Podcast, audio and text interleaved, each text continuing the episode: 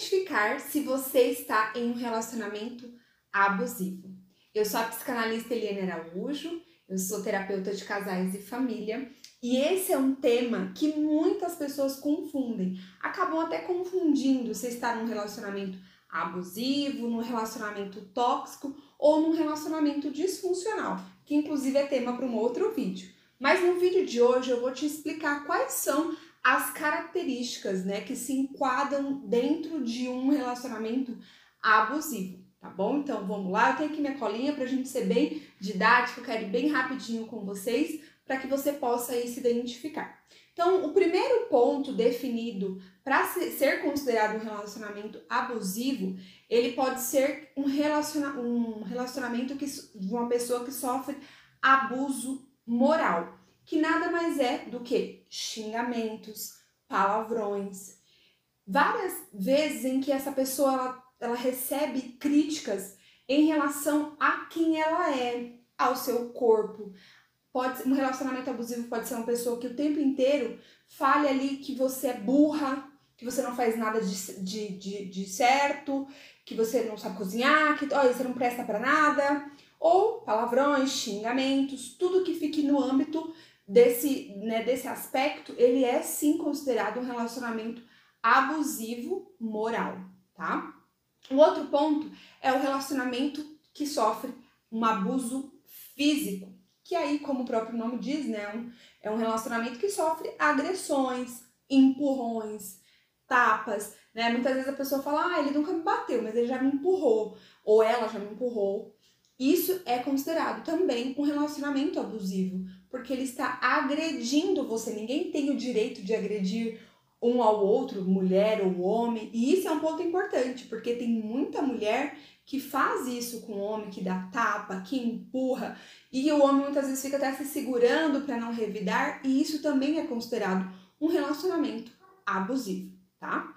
Outro ponto é quem sofre né, pra, de, de algum tipo de abuso sexual. E aí, o que é importante entender? Dentro desse aspecto de abuso sexual, tá considerado o próprio estupro, né? Porque ela tá ali, uma pessoa que foi pega dentro de uma situação e acabou né, sendo estuprada, uma mulher e tudo mais, mas isso também acontece dentro de relacionamentos namoro, casamento, noivado. Então, o que, é importante entender? Qualquer relação sexual sem consentimento de ambas as partes, né, ou de uma das partes, é considerado um abuso sexual. E não para por aí. Muitas vezes já, né, ouvimos relatos de mulheres que acordam durante a noite penetradas, por exemplo. Então, isso é considerado também um relacionamento abusivo. Ela estava dormindo e de repente acorda com né, algo ali dentro dela, em cima dela, sem, mesmo que seja um relacionamento é, que acabou de conhecer, um namoro ou um casamento. E isso é considerado um abuso sexual. Outra coisa também é quando a mulher está se relacionando com o homem e ali na troca de posições, o homem, sem o consentimento da mulher, retira a camisinha e ela não percebe. E aí, isso também é considerado um abuso sexual, tá? Então, até agora nós falamos aí do abuso moral, abuso fixo, físico e agora o abuso sexual, tá? Um outro tipo de abuso também muito comum e pouco identificado, justamente por não ser algo que seja assim escandaloso, que as pessoas elas não conseguem compreender a gravidade disso é o abuso patrimonial. E o que é importante pensar? Como que é o abuso patrimonial? Ele é desde a pessoa se apossar de algo que é seu, de forma né, inconsciente, ele vai se apossando de algo que é seu, até quebrar alguns bens, como o celular. Ah, tá numa discussão, pega o celular e taca na parede. Isso é considerado um abuso de patrimônio é, invadir o teu computador. Várias pessoas que, que relatam que tá ali com uma pessoa e de repente a pessoa instala um, um, um, aplicativo no seu celular que faz com que vigie ela, né, onde ela vai, rastreie ela no GPS ali. Isso é abuso patrimonial, porque você está abusando da, né, do patrimônio de alguém, colocando um rastreamento sem o consentimento dela, quebrar qualquer tipo de coisa, rasgar roupa, computador, quebrar coisas dentro de casa e se apossar né, de algum bem. Então a pessoa ela começa a se relacionar e de repente ela pede o carro emprestado, daqui a pouco ela começa a fazer de usufruto ali do, do, do carro, ou vai dormir um dia na casa, fica dois, e daqui a pouco se sente morador da casa, e a pessoa que tá ali, puxa, eu não queria emprestar o carro, eu não queria que essa pessoa continuasse morando aqui, e aquela pessoa continua, né, usando e desfrutando disso, então isso também é considerado abuso patrimonial. E outro é, item considerado abuso patrimonial é quando a pessoa começa a te manipular para usar o seu dinheiro. Então, ai, fui mandado embora, tem como você pagar uma conta?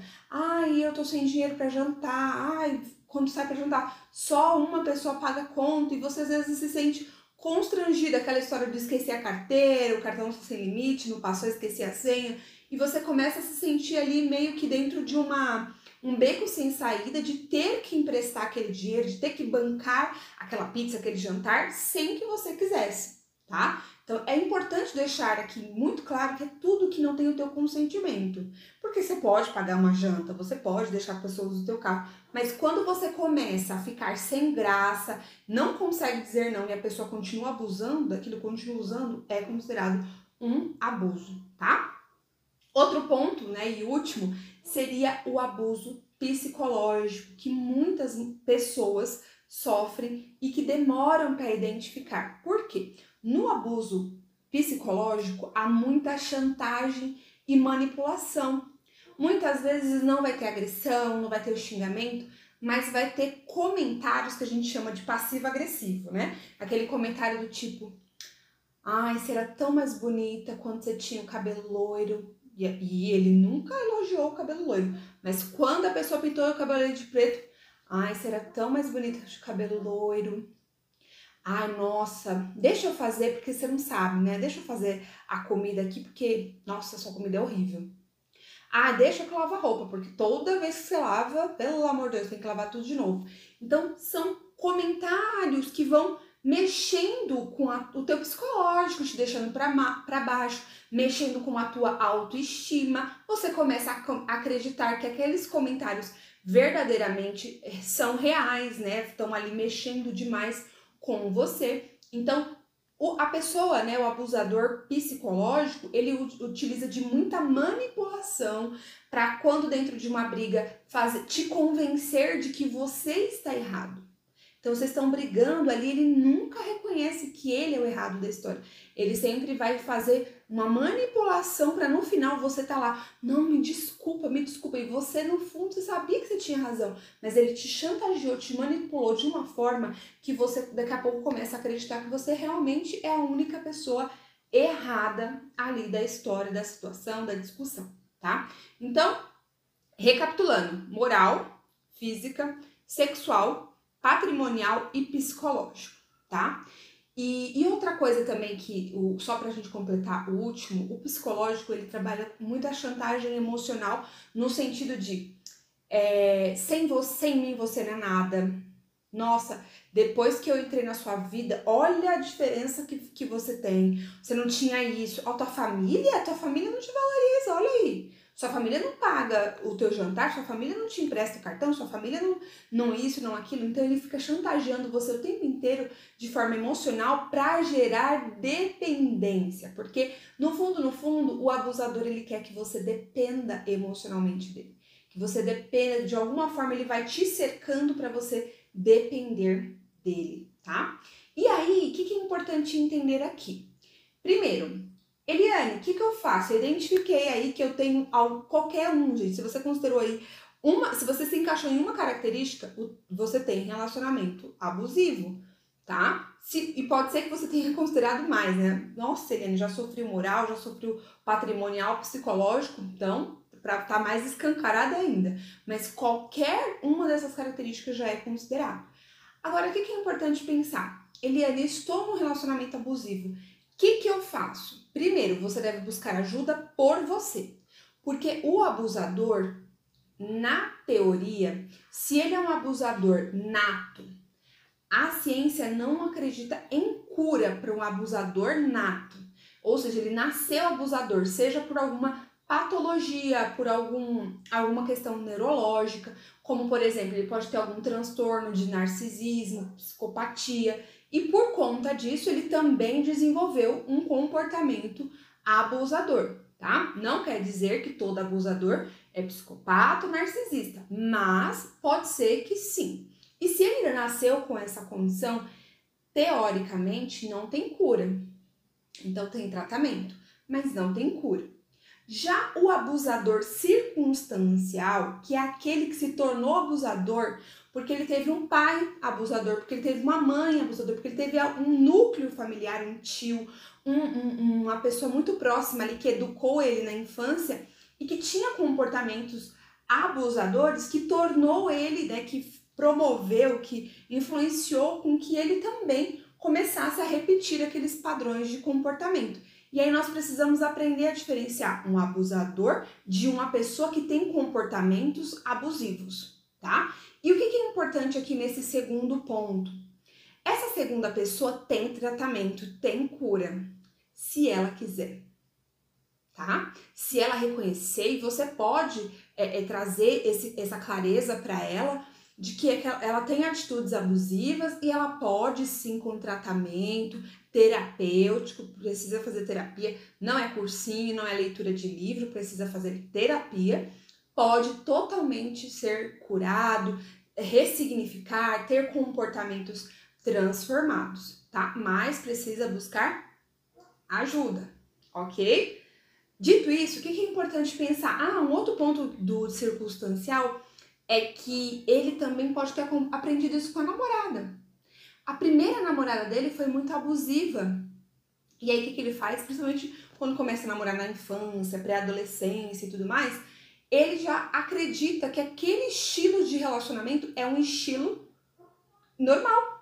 Né? Então aquela menina mordia ele, arranhava ele, batia nele, xingava ele, manipulava. E aí depois se resolviam e ficavam bem. Então ele vai criando na mente e quando eu falo ele, eu tô falando de uma, uma, uma pessoa abusadora, né? Não necessariamente um homem, uma pessoa abusadora. Ele vai criando na mente de que aquilo é a forma correta de se relacionar. Então é importante entender isso também, tá? Às vezes ele pode não ter aprendido com o pai, com a mãe, com o educador, mas pode ter aprendido com uma vizinha, com uma namorada, enfim. E aí, o que é importante aqui pra gente fechar o vídeo de hoje com informações riquíssimas para que você que está identificando ou você ou alguém próximo a você que está passando por um relacionamento abusivo que busque ajuda. Muitas vezes, quando falamos sobre relacionamento abusivo, nós pensamos apenas em namoro, em noivado, em casamento. Mas existem todas essas é, características em todos os relacionamentos.